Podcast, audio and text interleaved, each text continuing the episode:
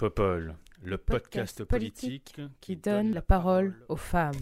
Every time I look down on this timeless town, whether blue or gray be her skies, whether loud be her cheers or whether soft be her tears, more and more, more and more, do I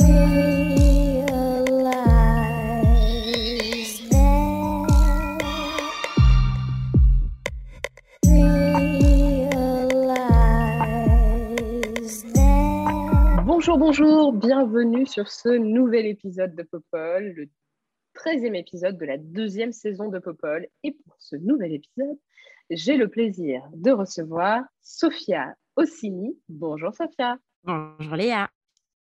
comment vas-tu? Ben écoute, euh, je pense que ça pourrait aller mieux.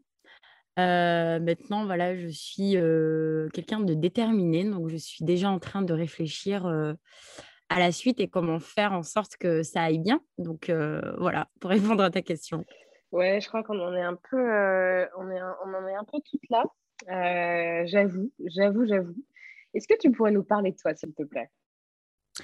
Alors, je suis Sophia Ossini, je suis autrice, militante des quartiers populaires, militante associative. Je suis notamment cofondatrice de l'association Tous Élus, qui est un dispositif d'accompagnement pour les jeunes de moins de 30 ans, principalement dans des périphéries, des quartiers populaires, des zones rurales, à s'investir en politique et, bah, comme son nom l'indique, à être élu. Voilà. Super, et du coup, est-ce que tu es élue toi-même?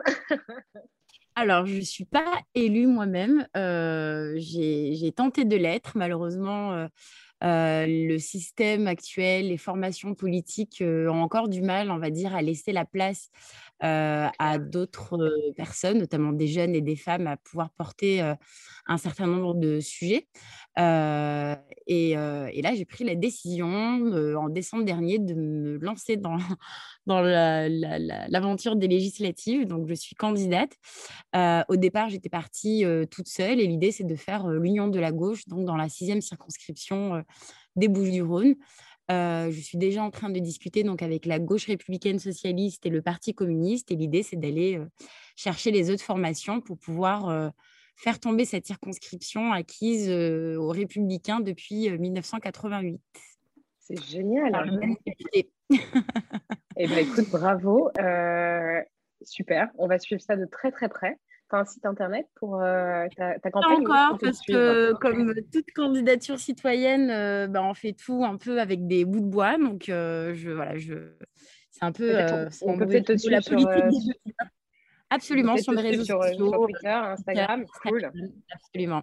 Nickel. Bah, Sur bravo. c'est- Twitter. Instagram, sophia.ossini. Et euh, et il y a toute mon actualité, euh, tous les petits sujets que je porte, euh, les petits débats que j'essaie de, de lancer aussi dans ma petite communauté, hein, modeste, mais, mais qui commence à prendre en tout cas. voilà. Donc c'est c'est important effectivement aussi d'imposer une, une autre voix et d'imposer une voix surtout qu'on peut considérer comme, euh, comme invisible. Moi, je, je suis née en Algérie, j'ai grandi euh, euh, après être arrivée en France sans parler un mot de français dans une, euh, une cité populaire de Marseille dans laquelle je vis encore.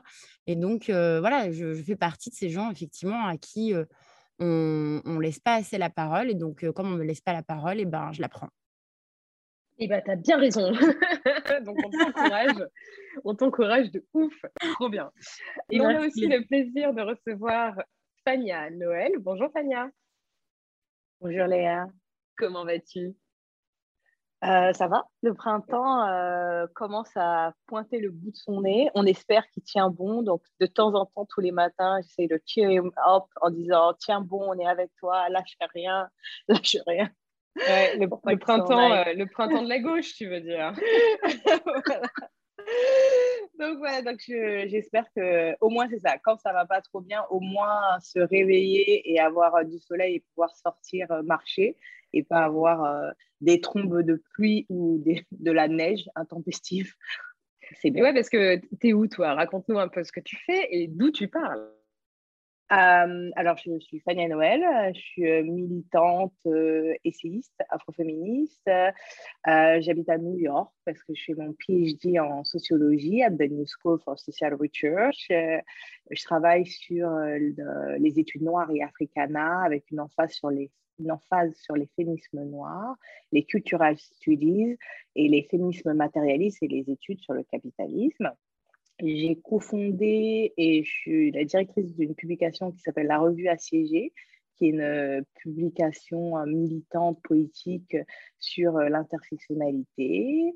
Et après cinq ans et demi au sein du collectif Moissy, où j'étais en charge de l'idéologie politique et de la formation, L'année dernière, j'ai rejoint l'organisation états-unienne Black Feminist Future comme board of director. Et mon premier livre, Afro-communautaire, Appartenir à nous-mêmes, est paru en 2019 aux éditions CILES. Et le second, Maintenant le pouvoir, un horizon poétique afroféministe, vient de paraître aux éditions Kambu Rakis.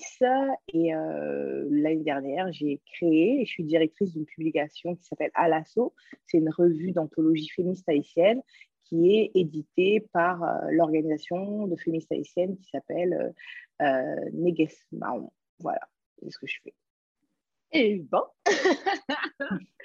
tu rêves, mais euh, waouh, je suis impressionnée. Hein. Chapeau. Quoi. Et bah, merci d'être là. Merci, merci d'être là, Fania aussi. C'est super cool. merci pour Et enfin, ouais, grand plaisir. Merci. Enfin, troisième invitée de ce nouvel épisode, Anne-Sophie Bellamy Diard. Bonjour Anne-Sophie. Bonjour Léa. Comment vas-tu? Écoute, euh, comme, euh, comme Fania, je suis très sensible au beau temps, donc euh, je dois dire qu'en ce jour très ensoleillé, je vais bien. Et puis comme je suis une éternelle optimiste, j'ai envie d'aller bien, même dans la perspective du, du second tour de la semaine prochaine. Voilà. Ouais, ouais, ouais, je pense que c'est le bon mood. Hein. Je crois que c'est le bon set, euh, set of mind. Mais euh, est-ce que tu pourrais nous parler de toi, s'il te plaît? Eh bien, je suis. Alors, je ne sais pas dans quel ordre il faut mettre les, choses. Euh, comme, comme les autres intervenantes, je suis engagée dans le monde associatif. donc, je suis vice-présidente de l'Association des collaborateurs progressistes, donc, qui est une association qui regroupe les collaborateurs de la majorité à l'Assemblée nationale et au Sénat. Donc, on a un certain nombre de champs d'action et notamment, il y a un groupe de travail sur l'égalité femmes-hommes, qui est un sujet qui me tient beaucoup à cœur. Je suis euh, donc collaboratrice parlementaire d'un député de, la majorité depuis euh, plus de deux ans et demi maintenant.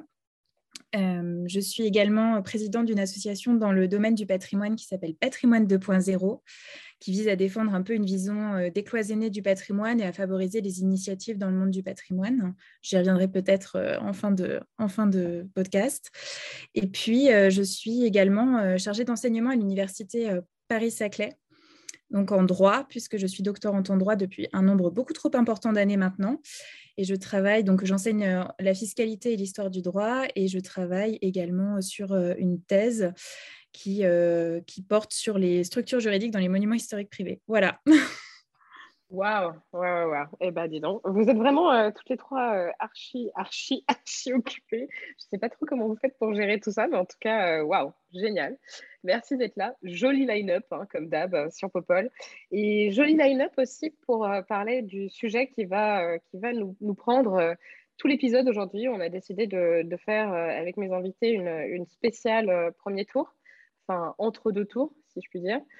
Euh, d'habitude, vous savez, sur, euh, sur Popol, on traite de deux, deux, sujets euh, en, en, particulier. Là, cette fois-ci, le choix a été fait de consacrer un épisode entier à, à ce premier tour de l'élection présidentielle et à l'entre-deux tours. Donc, bon, bah, comme vous le savez, je n'avais pas besoin de, de, vraiment trop contextualiser cette, cette, introduction. On est, on est aujourd'hui à la veille d'un second tour de l'élection présidentielle qui s'annonce assez compliqué puisque contrairement à 2017 euh, où Emmanuel Macron était euh, largement donné gagnant dans les sondages. On se rend compte que l'extrême droite euh, continue à grappiller des voix, continue à être de plus en plus, comment dire, de plus en plus soutenu par un certain nombre, un certain nombre euh, de, Françaises et de Français, ce qui est particulièrement euh, inquiétant dans le sens où euh, le vote d'extrême droite a augmenté de 10 points par rapport au premier tour de 2017. Donc je trouvais important et, fondamental qu'on prenne le temps de, discuter de, cette situation politique et aussi d'aborder tous les autres enjeux autour de cette élection, mais aussi autour des, législatives à venir se tiendront, donc, je le rappelle, en juin, mi-juin, pour être plus précise, le 12 et le, 12 et le 19 juin, les deux tours des, élections législatives. Donc, euh, sans plus attendre, allons-y, hein, jetons-nous un peu, euh, un peu à l'eau. J'avoue que ce n'est pas avec euh, beaucoup, de, beaucoup d'entrain que, que je me lance sur, sur comment dire, l'étude de, de, la situation politique actuelle. C'est dur. Et je pense que c'est dur pour vous aussi. Et j'aurais bien aimé en discuter avec vous, avoir vos, sentiments, avoir vos, analyses aussi sur, sur la situation politique dans laquelle nous nous, trouvons, qui, à mon sens, est particulièrement inquiétante et, catastrophique. On va commencer peut-être euh, avec toi, Fania. Qu'est-ce que, tu, penses de, ce résultat? Qu'est-ce qu'est-ce que ça te donne envie de dire? Euh, ben, euh, malheureusement, c'était décevant, mais pas surprenant. c'est comme dans Malcolm in the Middle. Malcolm, il y, a un mème de Dewey qui dit I was expecting nothing, but I'm still disappointed. Ben, c'est exactement ça. Donc, on s'attendait à rien, mais c'est quand même décevant. Euh, moi, personnellement, ben, j'ai mis euh, mes convictions de côté. Euh, j'ai voté stratégique pour Jean-Luc Mélenchon. J'y croyais jusqu'au, pour qu'il aille jusqu'au deuxième tour. Ça ne s'est pas fait, donc je suis déçue. effectivement, et assez, assez inquiète et assez inquiète du, en fait, du manque de choix politique qui nous est donné parce que, euh, parce que voilà, le choix, c'est entre euh, euh, bah, une, une, enfin, un parti politique fondé par un ancien, un ancien avec des anciens collaborateurs de SS, des gens qui ont fait des crimes de guerre en Algérie. Il faut se souvenir, c'est quoi le Front National? Je sais que les gens aiment dire que c'est un parti qui a changé. Je pense que le parti n'a pas changé vu qu'on regarde le programme. Ils sont extrêmement clairs et c'est un parti qui, contrairement à d'autres partis, je pense notamment au Parti socialiste, a tenu sa ligne et n'a pas dévié de sa ligne, peut-être changer son mode de, communication avec euh, leur nouvelle candidate euh, Marine Le Pen, mais ça n'a pas changé le fond et leur programme est extrêmement clair sur c'est quoi leur vision euh, de la France et leur vision de la politique et comment gérer la politique et comment gérer les institutions. Donc c'est assez effrayant. mais d'un autre côté, la perspective néolibérale et aussi avec un un parti politique hein, qui, selon moi et selon euh, mes intérêts objectifs de classe, même si j'habite plus en France, mais toute ma famille y habite, est, euh, euh, extrêmement dangereux et contre les classes populaires et aussi avec des discours qui ont favorisé la, présence de l'extrême droite, des idées d'extrême droite sur la question notamment des musulmans en France euh, et d'autres minorités, quand le, le, woke, la cancel culture, les intersectionnalistes et autres mots valises sont devenus euh, un danger euh, national alors, alors, que des étudiants faisaient la, la queue pour se nourrir. Donc, je trouve ça extrêmement inquiétant. Et mais on a essayé, enfin, on a essayé, je parle des gens de gauche, de faire un autre résultat, ça n'a pas marché. Et puis maintenant, la semaine prochaine, ben, je vais faire comme beaucoup euh, de mes amis, de mes camarades, je vais me boucher le nez, enfin pas moi parce que je ne vais pas voter en direct, mais la personne qui va voter à ma place, et euh, je vais euh, voter Macron. Donc voilà, la, la, la, l'arme à l'œil, mais je vais faire ça pas pour lui, effectivement, mais parce que je sais très bien, après avoir vécu aux États-Unis sous Trump, qu'est-ce que ça veut dire l'extrême droite au pouvoir, et qu'est-ce que ça veut dire détricoter les institutions? Et je pense que euh, tout le monde doit avoir en tête que euh, les États-Unis sont passés à deux minutes d'un coup d'État et quand l'extrême droite prend le pouvoir, il ne, rend pas le pouvoir. Et euh, je pense que ce serait, il faut avoir de l'humilité de ne pas penser que la France est différente des pays d'Amérique latine, des pays d'autres pays d'Europe ou des pays d'Asie et d'Afrique que parce qu'il y aura Le Pen, il y aura la révolution et on va faire la commune parce que ce sera, sera horrible et il y aura un mouvement populaire. Non, ce, qui va se passer, ça va réduire l'engagement associatif, les gens ils vont être dans la peur et ça va prendre, parce que ça tombe toujours, mais ça prend des années et parfois ça prend une génération à une génération et demie à défasciser un pays et, euh, et il s'assure que les institutions ne soient pas possibles pour, euh, changer, pour changer ça. Donc, euh, je pense que ce qui m'inquiète, c'est de voir qu'il y a beaucoup de gens, et même des gens de, de gauche, qui pensent qu'on devrait laisser la situation arriver, que Le Pen soit élu pour tout faire péter. Et je pense que c'est un fantasme du grand soir qui n'est pas prêt d'arriver, enfin, dans les conditions actuelles. Oui, je suis parfaitement d'accord avec toi, d'autant que en fait, ces idées fascisante euh, et fasciste, hein, mettons, des mots, euh, gagne du terrain parce que c'est aussi un travail de long terme, un travail de très long terme qui est, euh, réalisé par, le, parti d'extrême droite de Marine Le Pen et puis de son père auparavant. Donc effectivement, je, pense que celles et ceux qui disent que voilà, faut faire faire ce, que la ce que la démocratie doit parfois euh, passer par des périodes horribles pour qu'on se rende compte à quel point c'est important de revenir à, une période euh, plus, euh, plus respectueuse des droits fondamentaux, etc. Moi, je, pareil, je ne suis pas du tout d'accord avec cette thèse et je pense que ce serait la pire des choses qui puissent, qui puissent nous arriver parce que d'autant plus de, au-delà de ça, ça donnerait une forme de légitimité institutionnelle à ces idées d'extrême droite et je pense que ce serait encore plus dangereux pour, pour, pour les personnes qui n'adhèrent pas du tout à, ce type d'idéologie. Donc, euh, ouais, je, suis tout à fait d'accord avec ça.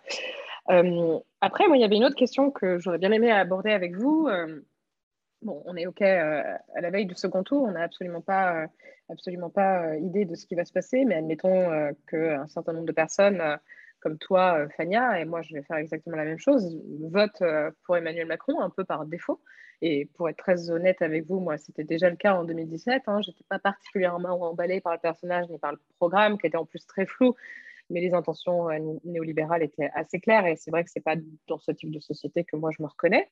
Euh, mais bon, je me disais, OK, c'est, euh, je fais rempart, c'est le cordon sanitaire qu'on ressort, c'est, c'est le Front républicain, et voilà, on y va. Euh, j'ai l'impression que beaucoup de personnes avaient fait ça en 2017, mais qu'il y avait quand même un certain engouement autour de la candidature d'Emmanuel Macron et qu'il y avait encore beaucoup de personnes qui, euh, et notamment des personnes de gauche, hein, plutôt SOSDEM, avaient décidé de, voter pour lui avec une certaine, euh, une certaine conviction. Et que du coup, bon, bah, il y avait un, résultat qui était, qui était assez clair et puis quand même une certaine, une certaine un certain soutien de, son gouvernement, de ses idées et de sa candidature mandature. Là, en l'occurrence, j'ai le sentiment qu'un certain nombre de personnes n'adhèrent plus forcément à ces idées et que le vote euh, contre l'extrême droite sera peut-être euh, encore plus important que ce que ça a été en 2017 et que ce sera euh, davantage un vote contre l'extrême droite que ce sera un vote pour Emmanuel Macron. Je ne suis pas la seule à le dire. Est-ce que ça, ça peut avoir un impact sur sa capacité à gouverner euh, pendant cinq ans, Anne-Sophie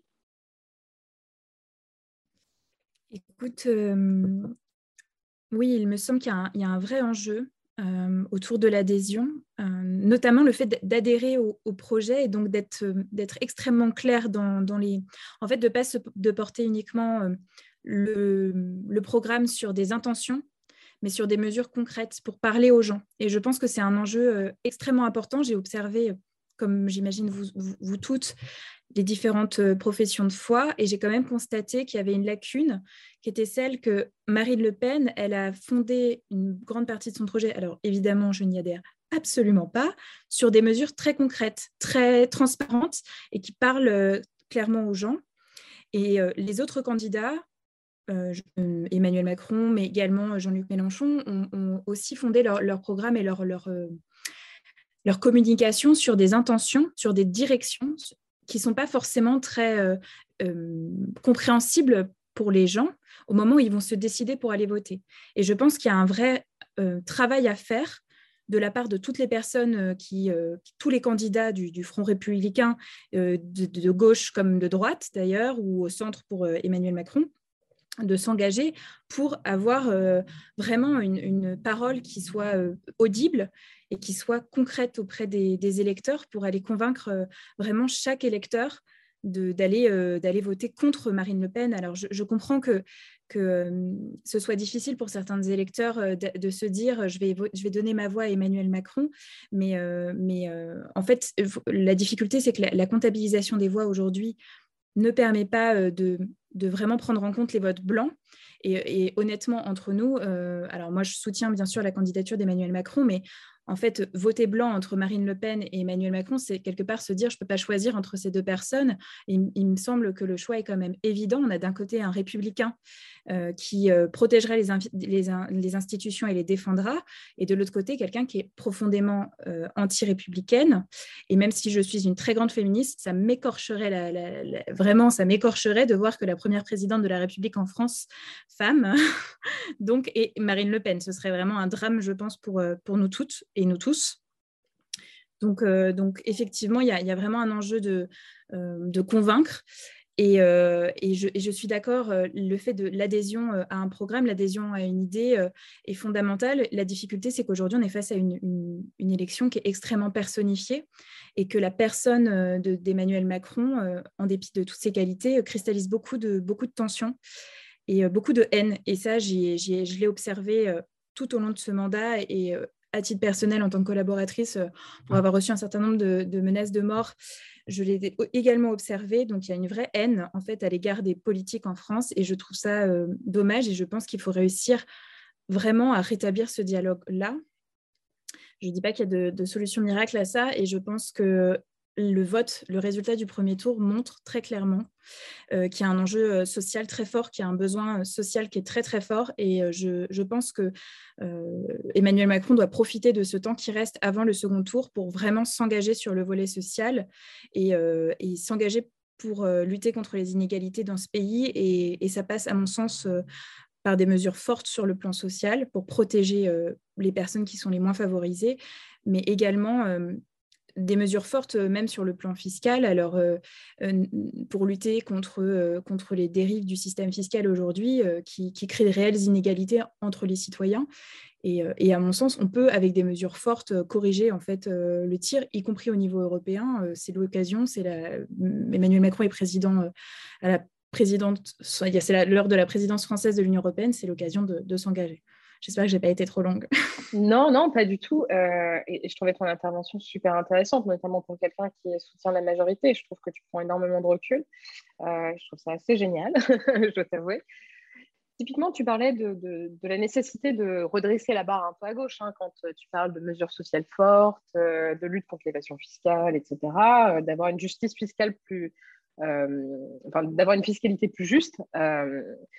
Est-ce que tu penses que à, ce stade, euh, le président, euh, le président candidat Emmanuel Macron serait en capacité d'intégrer un certain nombre de, dispositions, par exemple, du programme de Jean-Luc Mélenchon, parce que j'ai senti qu'il y avait une certaine tentation hein, d'aller euh, d'aller draguer les électeurs de gauche, puisqu'en fait, ses réserves de voix sont là c'est évident. Les réserves de voix d'Emmanuel Macron pour le second tour sont, plutôt à gauche qu'à droite, de toute évidence. Euh, Est-ce que tu penses qu'il peut y avoir des, choses très fortes, des annonces euh, à, court terme, c'est-à-dire cette semaine, parce qu'il ne reste plus que quelques jours avant ce second tour, de la part du président pour, euh, pour venir vraiment séduire un, un électorat de gauche? Écoute, oui, je pense que. Alors, au-delà de séduire l'électorat, je pense qu'il faut qu'il montre aussi ses intentions sur le plan, euh, social. il n'a pas forcément euh, toujours mis l'accent là-dessus. En plus, il y a une campagne qui a été un peu, euh, voilà, qui a un, peu chaotique, on ne va pas se mentir là-dessus. Donc, je pense qu'il n'a pas forcément eu le temps de mettre l'accent véritablement sur toutes ces idées. Au meeting qui a eu lieu à Paris, il a quand même beaucoup parlé du volet social. Donc, je pense qu'il va continuer dans cette trajectoire cette semaine. Pour moi, il y a un marqueur qui est assez symptôme, qui est assez euh, illustrant euh, sur ce plan-là, c'est que sur la, il y a un enjeu qui était la déconjugalisation de l'allocation adulte handicapé. C'est un sujet que moi je défends euh, depuis longtemps. Le député pour lequel je travaille a été voté euh, contre la majorité, en l'occurrence, euh, pour déconjugaliser l'allocation adulte handicapé. Et cette semaine, Emmanuel Macron a pris l'engagement de, déconjugaliser l'allocation adulte handicapé. Alors je regrette que ça n'a pas été fait plus tôt, mais ça montre quand même une intention et une écoute. il aurait pu camper sur ses positions et il a décidé de, il a décidé de réviser sa position sur ce point-là. Et donc j'imagine aussi qu'il est capable d'être dans le dialogue et de, réviser ses positions euh, sur d'autres sujets. Et euh, ce qui n'est pas le cas de Marine Le Pen, clairement, qui n'est pas quelqu'un qui est dans le dialogue, qui est quelqu'un qui a des idées fascisantes et qui les appliquera jusqu'au bout et qui a comme projet quand même de réviser notre constitution pour euh, inscrire la discrimination, la discrimination légale dans notre constitution. C'est quand même délirant. Et donc voilà, donc moi je pense qu'il est vraiment ouvert au dialogue et qu'il est capable de prendre des mesures en faveur d'une plus grande égalité et l'allocation adulte handicapé est un exemple. Ouais, et eh ben, écoute, espérons, mais effectivement, je pense qu'il euh, a tout, intérêt à jouer, euh, à jouer la carte, mais de manière sincère. Hein. tu vois, moi, en tant qu'électrice de gauche, j'ai pas envie qu'on me la fasse à l'envers. Donc, euh, s'il y a des dispositions qui sont, intégrées à son programme cette semaine, qui soient des dispositions comme étant marquées, disons, à gauche, j'espère vraiment que c'est très sincère et que c'est pas uniquement un, un, un coup politique. Sophia, toi, tu, tu, tu, tu, enfin, tu analyses comment ce, cet entre deux tours Cet entre deux tours, tu dis? Ouais. Euh, écoute, je l'analyse euh, comme, euh, comme étant un moment en fait de, un peu comme quand on sort d'une énorme gueule de bois, donc ou qu'on a été un peu sonné, donc tout le monde sort effectivement un peu de la sidération et, la question est bah, quelle réaction avoir, quelle est la réaction la plus sage, la plus juste, la plus dans le sens de l'histoire face à ce nouveau duel avec l'extrême droite? moi, j'étais de ceux qui avaient voté blanc en 2017 au second tour sans franchement aucune aucun scrupule. Quoi. Je, je, je, voyais très bien, effectivement, moi, l'intention euh, ultra-libérale. Je voyais bien poindre euh, voilà, les, les, le virage à droite et, euh, et la paupérisation voilà, des, des, des, classes déjà assez frappées, on va dire. par la pauvreté hein, et les, les cinq ans d'Hollande n'avaient pas suffi à redresser convenablement après ce qu'on avait connu sous l'ère Sarkozy, notamment euh, sur la question euh, euh, des quartiers populaires, de la rénovation urbaine, de, de, réinvestir massivement pour lutter bah, contre toutes les formes d'inégalité, de discrimination pardon, et, et, de droits des femmes. Et, pour moi, donc 2017, je ne pensais pas que le, vote extrême à droite, l'extrême droite, soit aussi fort. Et en fait, on voit bien que,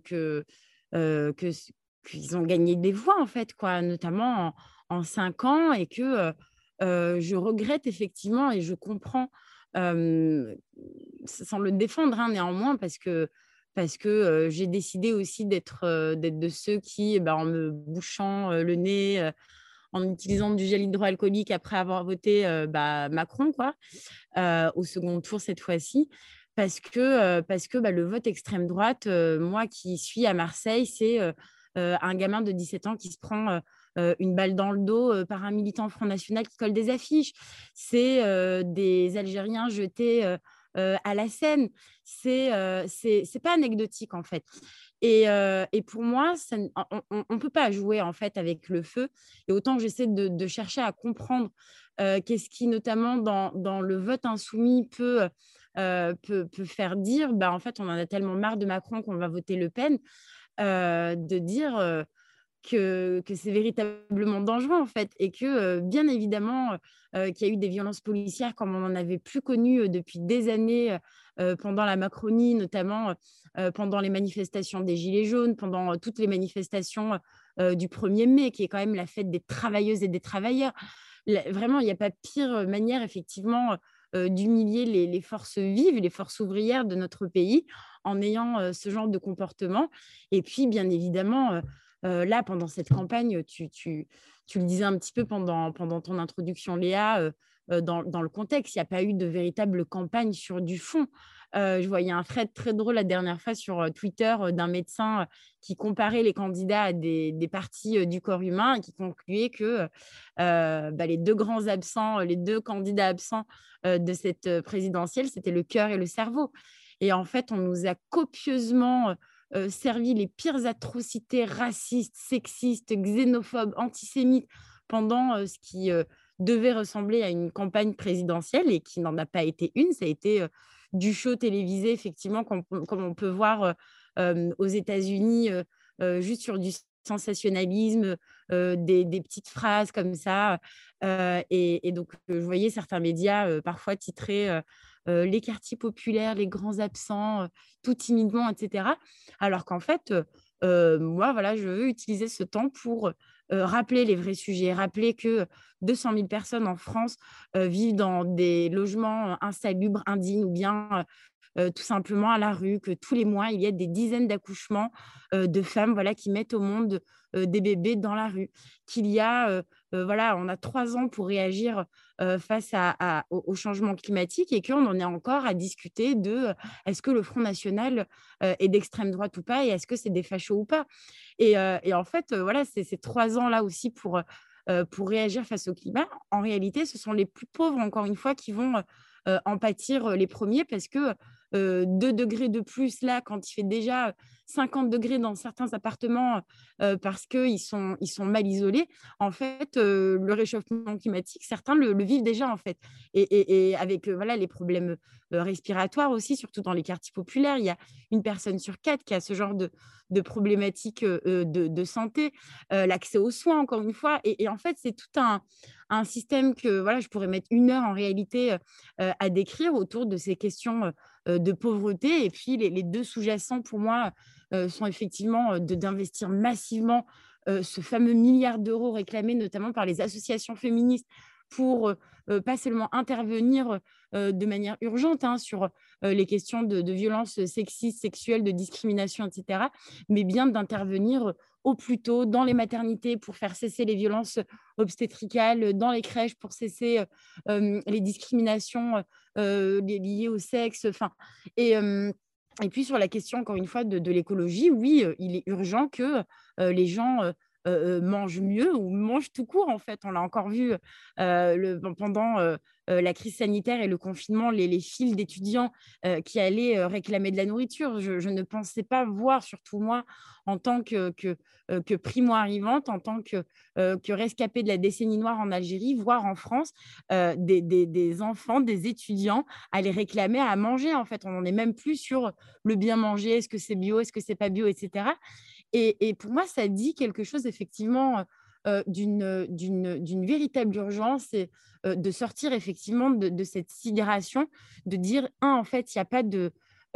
débat sur le, Front National, c'est des fachos, ils sont racistes, ils sont sexistes, ils sont xénophobes, et je ne comprends pas que, ça puisse être encore un, débat ou un sujet d'ambiguïté, notamment sur des, gens qui sont censés se battre pour les conquis sociaux et d'aller euh, en chercher d'autres, en fait, et de, se saisir euh, pleinement de, la démocratie pour que, qui que l'on soit, que l'on soit euh, élu local, que l'on soit dans, un tout petit village dans la Meuse, qu'on soit dans le, 93 ou dans les quartiers nord de, Marseille, on puisse chacun se remettre à toutes les étapes de la construction d'une politique publique.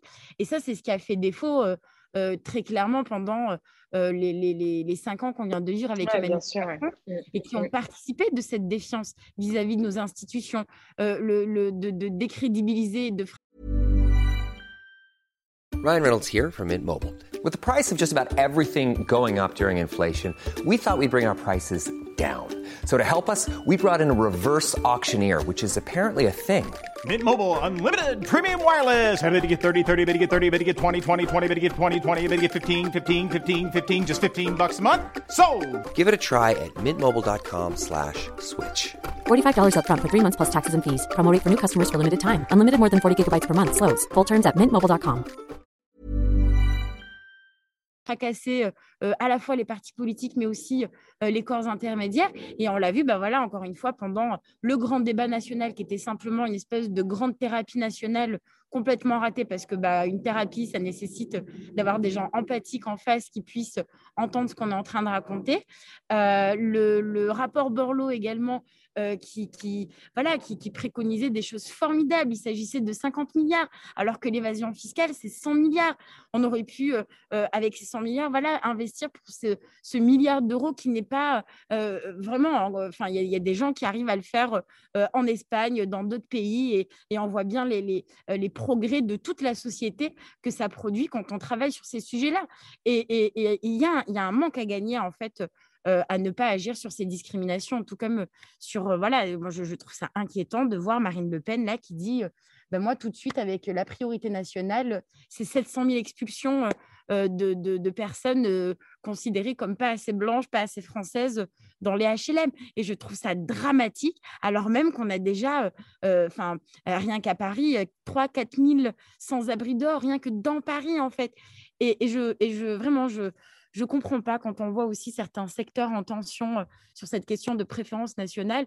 Il y a des villages en fait qui manquent de médecins, euh, avec des médecins qui font euh, des rondes, qui ont des horaires pas possibles pour pouvoir desservir plusieurs petites communes et villages à la fois. Et donc, on a besoin de, notamment de cette... Bien sûr, bien sûr. Voilà, de, Bref. Constat très juste, constat très juste. Euh, je pense que c'est important. Tu as dit les termes. Hein. clairement, tu as clairement dit les termes. Euh, il, faut, il faut se méfier, effectivement. Hein, et il faut euh, impérativement rappeler et marteler, marteler, marteler, marteler que la menace de, de, ce second tour, c'est effectivement l'extrême droite, c'est Marine Le Pen, c'est la fin de nos libertés publiques, c'est c'est vraiment, enfin, je, ne comprends même pas comment on peut, on peut imaginer une société euh, telle que celle qu'elle propose, en fait. Parce qu'effectivement, on parlait euh, des, mesures, des programmes politiques, etc. Mais bon, quand même, lorsqu'on regarde les programmes euh, des uns et des autres, même si pour certains, c'est juste des intentions, pour d'autres, c'est des mesures plus précises, il n'en demeure pas moins qu'il est très, très clair que Emmanuel Macron, comme Marine Le Pen ou même Jean-Luc Mélenchon, qui est le troisième homme de cette, de cette élection, proposaient des, des, des, sociétés fondamentalement différentes. Donc, bon, bref, euh, important effectivement d'insister là-dessus, de, de, de, voilà, de remettre les choses euh, dans leur contexte. je veux dire effectivement aux gens que c'est quand même plus facile, toute proportion gardée, d'être dans l'opposition que dans la résistance. Et c'est fondamental en fait de, de, comprendre ça euh, à la veille de ce 24 avril. Oui, c'est clair, c'est clair. Fania, tu, tu, voulais réagir à ce que Sophia était en train de dire? Oui, en fait, je pense que, enfin, pour passer euh, sur cette, question euh, de possible troisième tour et euh, des législatives, moi je voudrais dire que sur les, élections, il y a quelque chose qui dit comme on fait son lit, comme on se couche. Hein. on ne peut pas passer cinq ans avec faire des appels du pied à des groupuscules comme le printemps républicain ou avoir des élus de la majorité qui disent oui, euh, moi, vous savez, ce qui me fait plus peur que euh, euh, l'extrême droite, c'est les intersectionnalistes faire des, conférences de recherche sur le séparatisme, proposer des lois sur ça et s'étonner comme par magie, que cinq, ans plus tard, bah, une frange de la population est va vers, euh, vers la droite, euh, va vers euh, l'extrême, va plus à l'extrême droite. Et quand on regarde les chiffres, on voit que la France est un pays extrêmement réactionnaire. C'est-à-dire que on peut faire toute l'addition qu'on veut. J'étais vraiment très contente de voir les chiffres de Jean-Luc Mélenchon, surtout dans les quartiers les plus populaires. On voit que le vote, il est segmenté en, en, en deux. Il y a, il y a, les, il y a la bourgeoisie pour le néolibéralisme, qui est plus pour LRM.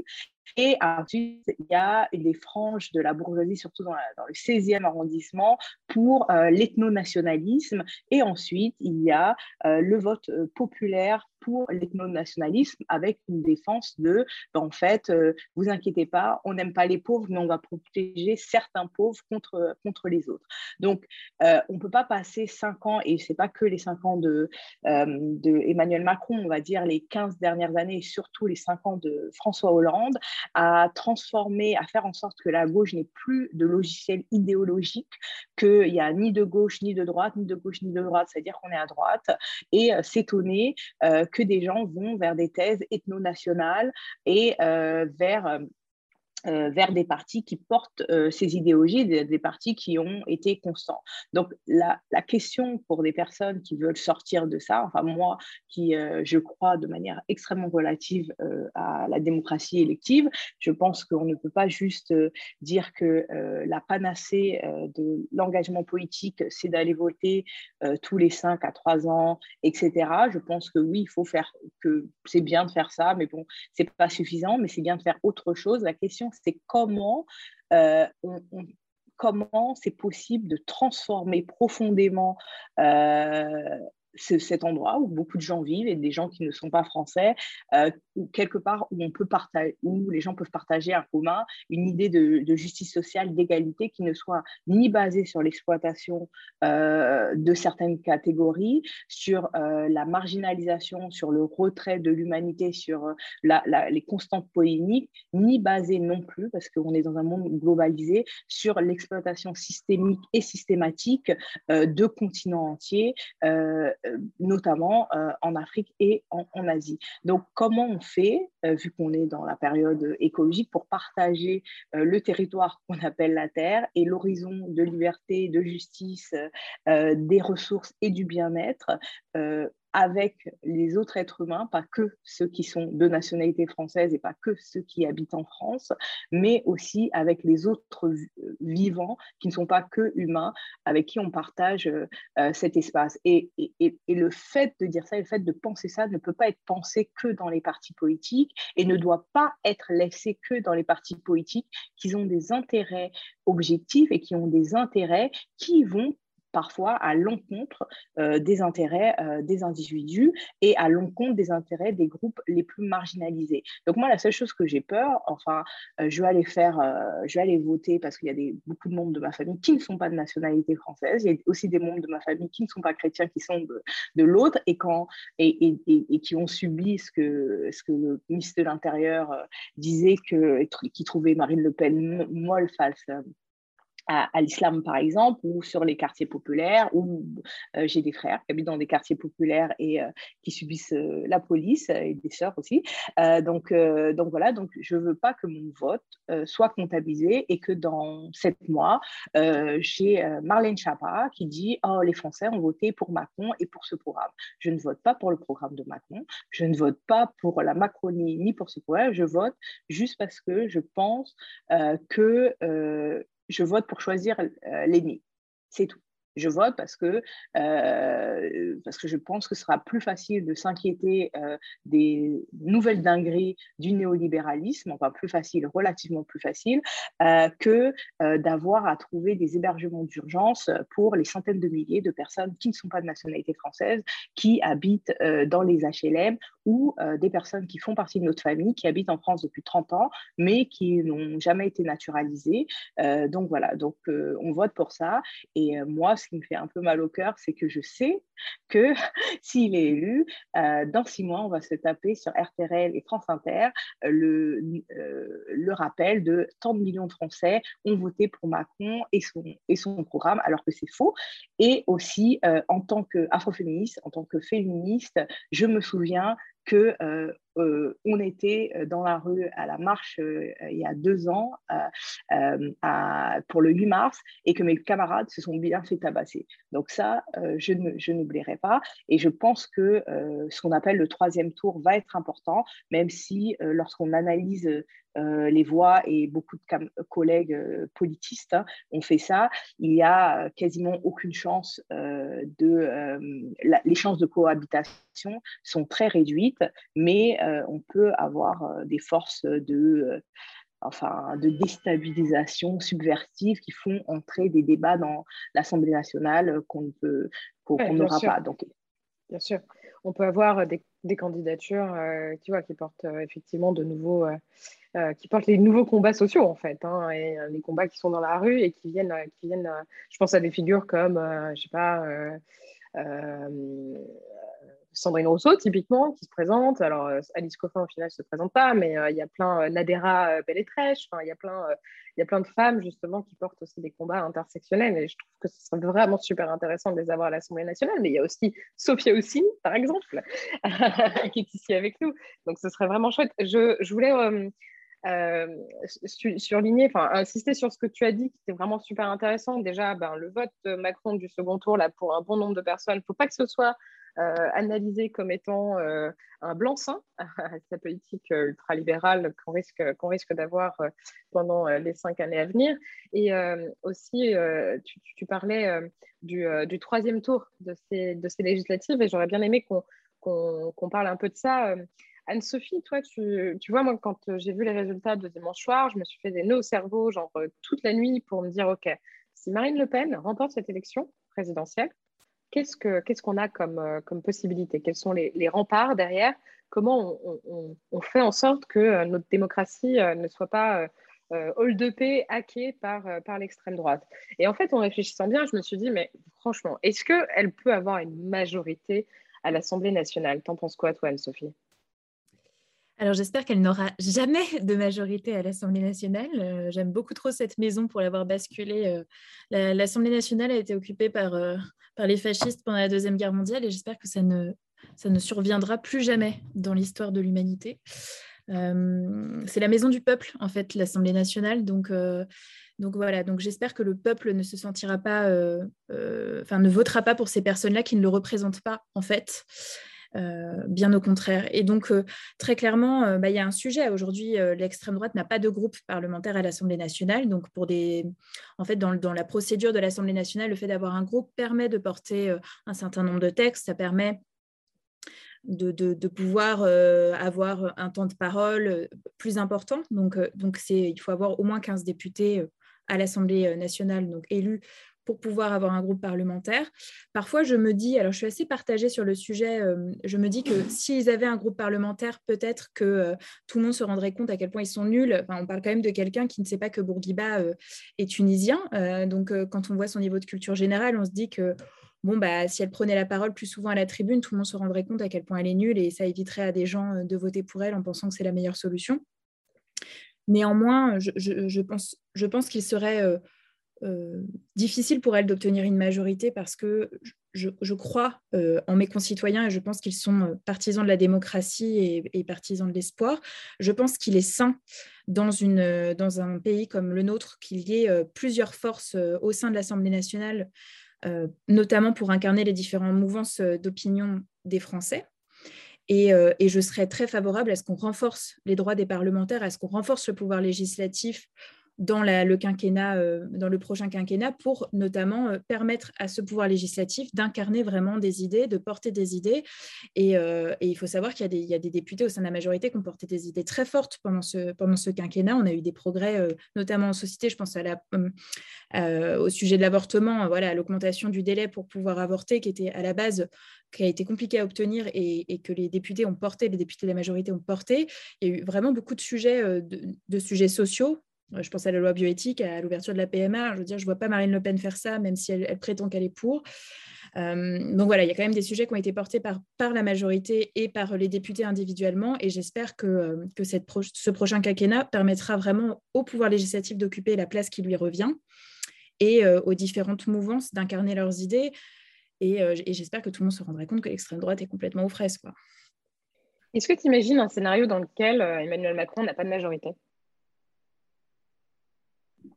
Écoute, euh, c'est toujours possible. Euh, c'est toujours possible et dans ce cas-là, il faudra, euh, il faudra qu'il cohabite, comme on dit. Et, ce sera la voie du, compromis permanent, en espérant que ce ne sera pas. T'imagines s'il y avait d'un côté une, majorité entre guillemets d'extrême droite à l'Assemblée nationale et de l'autre côté Emmanuel Macron, donc en président de la République. Sincèrement, moi, je passerai mes cinq prochaines années à écrire des discours pour que mon député hurle à la tribune s'il est réélu, parce que vraiment, ce, serait, ce serait dramatique. Après, je pense que même au sein de la majorité, il y a différentes tendances et, qu'il y, a, quand même un certain nombre de groupes aujourd'hui au sein de l'Assemblée nationale et que du coup, tu peux faire quand même coexister le compromis. Et tu as beaucoup plus, enfin, tu beaucoup de compromis qui coexistent et, je pense que le compromis et le consensus est quand même intéressant en démocratie. Oui, c'est clair. Moi, je me souviens même euh, de projets de loi, pardon, non, de propositions de loi donc, euh, à, l'initiative des députés, des parlementaires, ou encore de propositions de résolution qui ont été, euh, été co-signées par, par des députés France Insoumise, PS et, et LREM. je pense ben, aussi à tout le débat sur la fin de vie où il y avait quand même un consensus remarquable hein, au sein de certaines forces politiques à l'Assemblée nationale, où l'Assemblée nationale a presque tenu tête au gouvernement sur cette question, mais encore sur l'IVG aussi, sur le délai, l'allongement du délai d'IVG. Moi, j'ai trouvé que vers la fin, l'Assemblée nationale commençait à jouer son véritable rôle démocratique et de contre-pouvoir d'exécutif. Est-ce que ce sera plutôt euh, ce visage-là de l'Assemblée nationale qu'on verra, euh, d'après toi, en, en, 2022, à partir de 2022 bah, Je pense que je pense qu'il y a une forme d'émancipation qui se fait naturellement lorsqu'on arrive à l'Assemblée nationale. C'est toujours très impressionnant et on a tendance à avoir peur de dévier, entre guillemets, de, de, la position du groupe. Et, euh, là, les députés qui euh, ont été confrontés à l'exercice, qui, ont leurs propres idées, leurs propres conditions personnelles, vraiment se sont, euh, se sont affranchis il y a une blague, un jour, euh, Christophe Castaner a dit en réunion de groupe, euh, si je devais exclure du groupe tous les députés qui ont voté contre la vie, enfin contre la position du groupe, euh, il ne resterait plus que Gilles Legendre, qui a été président de groupe pendant l'essentiel du quinquennat, et moi dans le groupe LREM à l'Assemblée nationale. Ce qui veut quand même dire quelque chose. C'est qu'il y, a quand même une, certaine autonomie des, députés qui sont totalement... il y a la fin de vie. Moi, je pense à quelque chose qui a été pour moi un triomphe de haute lutte qui a été euh, le fait de voter dans la loi la, rémunération, la mensualisation de la rémunération des vacataires dans les universités. Alors j'en fais partie des vacataires dans les universités, mais ce n'était pas pour moi que j'ai fait voter ça, c'est pour euh, tous ceux qui, euh, qui sont doctorants et qui vivent sous le seuil de pauvreté et à qui on dit, lorsqu'ils réclament le paiement de leurs heures, ah bah va falloir attendre pour aller au resto alors qu'ils sont vraiment en grande difficulté. Donc, euh, j'ai pensé aux 150 000 vacataires dans les universités et le député pour lequel je travaille, qui s'appelle Pierre Henriet, euh, a, donc on a, écrit un amendement, a porté ce sujet et je me souviens des députés communistes qui ont voté avec nous pour que la mensualisation du paiement des vacataires soit inscrite euh, dans la loi. Donc, c'était la loi programmation pour la recherche. Et donc, donc, à mon sens, on peut vraiment travailler en intergroupe et on, peut travailler sur des sujets comme la fin de vie, sur des sujets comme l'avortement, sur des sujets comme le fait de pouvoir porter le nom de sa mère. C'est quand même un truc de se dire qu'il faut encore se battre pour, pour pouvoir porter le nom de sa mère en 2022, c'est délirant. Euh, et donc voilà, donc c'est des sujets qui ont vraiment avancé sous ce quinquennat et j'espère qu'il y, aura, euh, qu'il y aura de nouvelles avancées, euh, notamment sur les retraites sur, pour les femmes sous, la prochaine, sous la prochaine mandature. Voilà. Mais ouais, effectivement, moi je trouve que ça a pris du temps quand même, hein, que, les députés ont, mis du temps à, s'émanciper un peu de l'exécutif, mais vers la fin, je trouvais ça euh, intéressant à, observer, en tout cas en tant qu'observatrice de la vie politique en France. Et je me disais, bah enfin Je vous propose peut-être euh, bah, de terminer nos échanges sur euh, sur une petite euh, conclusion euh, de Sophia, sauf si vous voulez ajouter quelque chose après, bien sûr. Euh, en fait, c'était déjà plus de 45 minutes qu'on papote, donc il y a tellement de choses à dire, j'avoue. On peut continuer si vous voulez, mais Sophia, tu... je te laisse peut-être réagir à tout ça?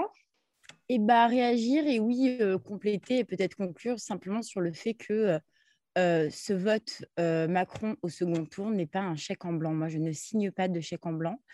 Et, et, on s'attend en fait à des actes forts, des paroles fortes, non pas sur des annonces, mais simplement sur l'application d'un certain nombre, notamment de lois qui existent déjà. La première étant celle du DALO. Donc c'est très simple, hein. il y a déjà toutes les dispositions, il y a déjà eu des tas de discussions sur le sujet. Donc il ne s'agit pas de réinventer l'eau chaude, mais simplement euh, d'appliquer euh, à la lettre euh, cette loi du droit au logement opposable. la seconde, c'est celle de la Convention d'Istanbul. C'est pareil, hein, on peut attendre un, certain temps pour le milliard d'euros nécessaire, mais il s'agit pour éradiquer déjà un certain nombre de ces violences d'appliquer de, aussi euh, ce texte formidable dans lequel, encore une fois, tout se trouve. Hein, je, vous invite à aller consulter.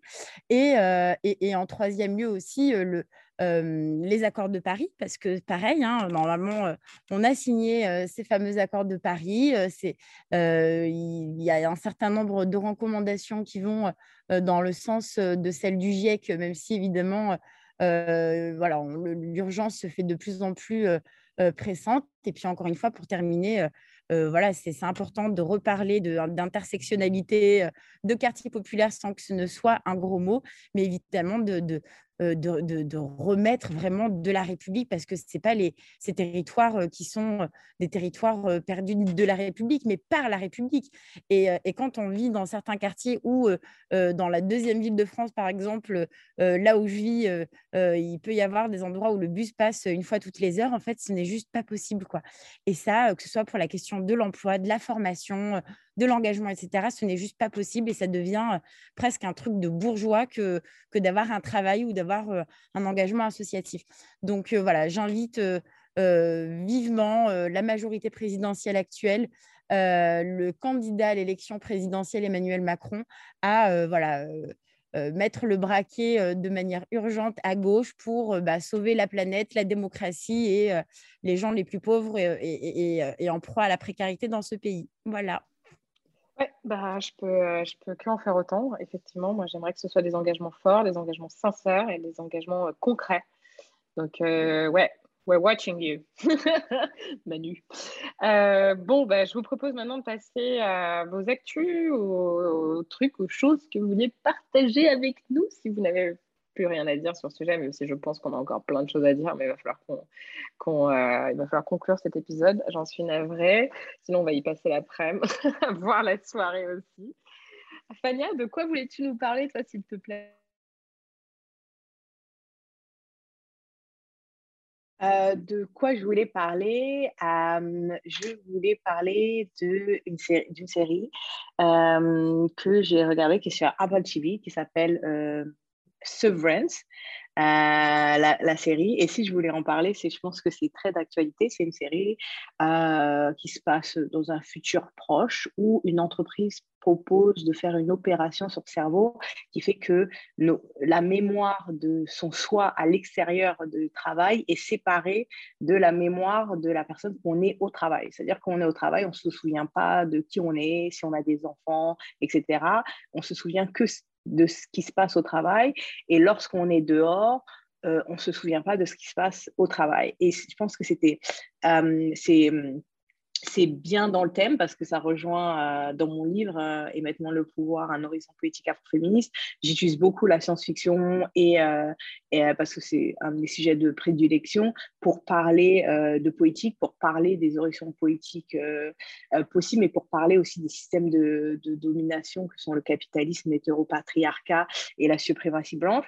Et, et je trouvais ça assez intéressant pour montrer à quel point ce qui fait une société qui va vers le fascisme, cette, cette, cette, idée de reprendre euh, un thème récurrent, hein, surtout chez, le féminisme libéral, hein, de la séparation, l'équilibre, euh, l'équilibre vie professionnelle, vie personnelle, ça c'est un terme récurrent du féminisme libéral qui oublie qu'il y a des femmes qui ne peuvent pas faire l'équilibre parce qu'elles sont pauvres et que c'est dedans, c'est que les néolibéraux ne font pas barrage contre l'extrême droite et les néolibéraux font des ponts avec l'extrême droite.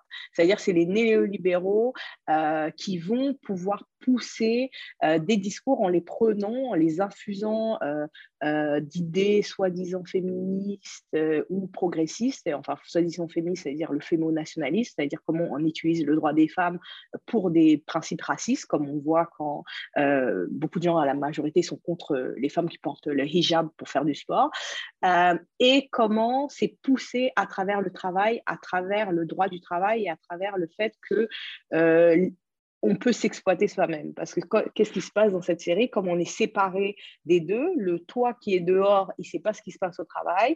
Donc, tu peux être abusé au travail, comme c'est le toi de dehors qui a le droit de signer ton, ta lettre de démission et qu'il n'est jamais au courant, ben, tu peux euh, être exploité de manière éternelle et, vivre une vie euh, misérable. Donc, euh, je trouvais que c'était assez intéressant, que c'est une des séries les plus intéressantes sur les avancées du néolibéralisme, sur la, la, casse du droit du travail et sur la transformation et la création d'un homme nouveau qui essaye de faire le néolibéralisme où notre vie est centrée sur notre capacité à produire produire du travail et le fait à produire de la richesse pour le capital. Donc, je vous conseille de regarder cette série et de vous méfier de quand des, des pensées soi-disant progressistes ou qui paraissent progressistes sont utilisées à des fins de captation de votre force de travail, des ressources ou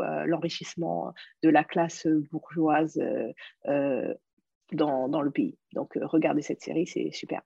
Et bah, Patricia Arquette est extraordinaire. Elle est, elle est extraordinaire en général, mais dans ce film, elle est extraordinaire.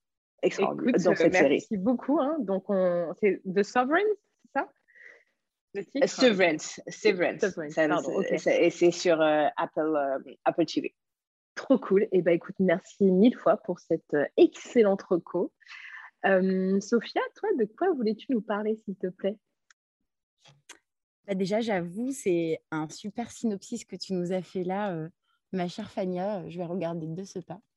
moi, je voulais vous parler du premier tour. Non, je rigole, mais en plus, c'est vrai. En fait, j'ai tenu un bureau de vote. Donc, j'ai tenu un bureau de vote dans l'école où j'ai, où j'ai été quand je suis arrivée en France, donc l'école primaire, dans la cité où je suis bah, retournée habiter suite à ce qu'on appelle joliment un accident de vie, donc un licenciement, tout simplement. voilà. Donc, j'ai perdu mon boulot. Je reviens vivre à Marseille voilà, pour mener ce projet euh, de candidature à la législative. Et puis, bah, je tiens ce bureau voilà, pour euh, revoir un peu ce qui se passe, euh, parce que quand on s'en va, effectivement, cinq ans, notamment à Paris, on perd un peu soi-même la notion de la réalité. Même en n'ayant pas voilà, eu des fonctions non plus de, de, ministérielles ou que sais-je. Et je tiens ce bureau de vote et, et je vois qu'il y a beaucoup plus de fréquentation que d'habitude. je l'avais déjà tenu à l'époque à plein d'autres moments quand je vivais encore à Marseille. Et là, pour la première fois, je voyais vraiment une participation beaucoup plus forte, mais une participation nouvelle, très très nouvelle. Si bien que je me suis rendu compte que le geste de voter n'était pas du tout naturel pour la grande majorité des gens que le fait de savoir comment s'inscrire, de savoir aussi, pardon, si on est inscrit ou pas sur les listes électorales et comment le faire le cas échéant, c'était pas du tout naturel non plus. Et en fait, toute la journée, en plus donc de, veiller au bon déroulement de ce scrutin, j'ai passé peut-être au moins quatre heures à expliquer aux gens, à certaines personnes, bah, quelles étaient les étapes avant de passer à l'urne, les papiers qu'il fallait, de vérifier si des gens étaient bien inscrits ou pas, de leur remettre leur carte électorale ou pas si on l'avait au bureau de vote. Et, pareil, là, je fais un, appel. les, les, les, enfin, les inscriptions sur les listes électorales sont de nouveau ouvertes jusqu'au 6 mai prochain pour les élections législatives. Euh, et, il faut vraiment inviter un maximum de gens autour de vous à vérifier s'ils sont bien inscrits, à euh, les aider à le faire si, euh, s'ils ont une phobie administrative. Ce n'est pas très compliqué, soit en mairie, soit sur le site servicepublic.fr une pièce d'identité, un justificatif de domicile, et c'est tout ce qu'il faut. Donc, c'est vraiment pas compliqué. Mais, mais vraiment, regardez autour de vous. Il y a peut-être des gens qui, pour qui, voilà, c'est pas, pas un geste naturel, et c'est pas grave du tout. Et, ça sert aussi à ça, voilà, d'être, d'être en démocratie, c'est de, voilà, de, de faire de l'éducation par tous et pour tous, comme en éducation populaire. Voilà. Mais ouais, complètement d'accord. C'est vraiment de la pédagogie électorale, en fait étant donné que l'État le fait pas trop, voire euh, pas du tout. Donc effectivement, il faut. Euh, raison, non, bien euh, vu le cabinet McKinsey, ce qui nous a coûté et les professions de foi jamais. Exactement, c'était quoi 300 000 balles? Ouais, c'était 300 000 balles pour. Mm, ouais, dommage. ok, merci beaucoup Sophia. C'était une, une, super intervention aussi. Merci. Et enfin, Anne-Sophie, de quoi voulais-tu nous parler aujourd'hui? Euh, bah, déjà, je soutiens totalement l'appel de Sophia à aller s'inscrire sur les listes électorales et je te remercie de l'avoir passé. écoute, moi, je voulais parler patrimoine parce qu'en fait, hier, euh, en lisant Le Monde, je me suis rendu compte qu'il y avait un article euh, intitulé Pour la culture, Emmanuel Macron entend choyer les artistes vivants et Marine Le Pen les vieilles pierres. Et, j'ai failli m'étouffer avec mon café en me disant, mais comment ça, euh, le patrimoine, euh, c'est pas l'apanage de, l'extrême droite, loin de là. Et donc, euh, donc voilà, donc j'avais envie de, parler un petit peu du patrimoine des vieilles pierres, parce que je pense que dans, ces vieilles pierres, il y a, beaucoup d'histoires et que, c'est qu'on peut en apprendre un petit peu plus sur soi en, étant au contact de ces, de ces lieux qui ont forgé vraiment notre identité aujourd'hui. Et, et c'est aussi des lieux d'évasion. Pour moi, c'est un peu la magie. C'est que je suis une grande amoureuse d'un château du XIIe siècle. C'est un donjon du XIIe siècle qui est dans le Périgord, qui s'appelle le château de Comarque. Et je dois dire que c'est un, château en fait qui est au milieu d'une vallée totalement oubliée que je vous invite à aller visiter. Et, euh, et là-bas, vraiment, on a le sentiment, enfin, on contemple euh, toute notre civilisation, puisqu'il y a une grotte en fait préhistorique euh, tout en bas des habitats du néolithique et juste au-dessus un village castral qui a été en ruine et qui a été et donc ce lieu en fait a été sauvé à la force du poignet par son propriétaire qui s'appelle Hubert de Comarque. Et, et, qui a donc sauvé vraiment cet endroit et il l'a ouvert au public pour que tout le monde puisse en profiter. Et donc, voilà, je vous invite à aller voir ces lieux parce que c'est vraiment des lieux qui sont, qui sont magiques. Il n'y a pas d'autre mot. Euh, et, je voulais aussi parler d'une autre initiative que je trouve absolument extraordinaire et qui prouve que le patrimoine n'est pas un truc d'extrême droite. C'est euh, une initiative qui a lieu depuis plusieurs années maintenant au château de Lignières, qui est un château donc, en Mayenne, pas très loin de Laval, donc c'est accessible. Euh, maintenant, on peut être très vite à Laval en TGV, et qui est détenu par quelqu'un qui s'appelle Julien Ostini, et euh, Julien Ostini, il a décidé que l'opéra, c'était un, pas un truc de riche, deux, pas un truc de gens qui vivaient dans Paris intramuros ou euh, dans les grandes villes. Et donc, il a décidé de monter, euh, avec toutes les bonnes volontés de la Terre, un opéra ex nihilo chaque année. pour, pour les gens qui vivent à la campagne, pour ceux qui vivent en Mayenne ou ailleurs, et qui, pour la modique somme de de quelques euros. En général, euh, les premières places sont à 5 euros, euh, peuvent venir contempler un spectacle, un opéra. et en fait, il y a les, plus grands cantateurs de, l'Europe, des scènes européennes qui se produisent normalement à Garnier, à Bastille, à la Scala, qui viennent participer à cette initiative. Les gens du village euh, font de la couture pendant des mois pour coudre tous les costumes. Euh, ils récupèrent à gauche, à droite euh, de quoi faire un décor et ça donne un truc absolument extraordinaire. Donc, ça s'appelle, donc c'est à Linière, c'est le château de Linière et je vous invite vraiment à, aller regarder ce qu'ils ont fait. C'est assez inouï et ça montre que dans les vieilles pierres, on peut faire des trucs complètement dingues. On peut faire vivre la culture et surtout, on peut faire vivre la culture pour tous et à portée de tous. Et ça, c'est extraordinaire. Voilà. Bah écoute, merci beaucoup, merci beaucoup euh, Anne-Sophie pour cette recours euh, patrimoine. c'est cool, c'est super intéressant et euh, le projet dont tu parlais là, c'est, je trouve ça assez, wow, assez remarquable. C'est vrai qu'en plus Laval, c'est, moi je suis jamais allée perso, mais ce sera peut-être l'occasion. je vais tenter du coup. Merci beaucoup, merci beaucoup à toutes les trois d'avoir pris du temps pour parler de cet entre-deux-tours de la présidentielle. Merci pour vos brillantes interventions, pour vos actus que vous souhaitiez partager avec nous. C'était super. À bientôt sur Popol et bon courage pour euh, le week-end prochain. Je vous embrasse.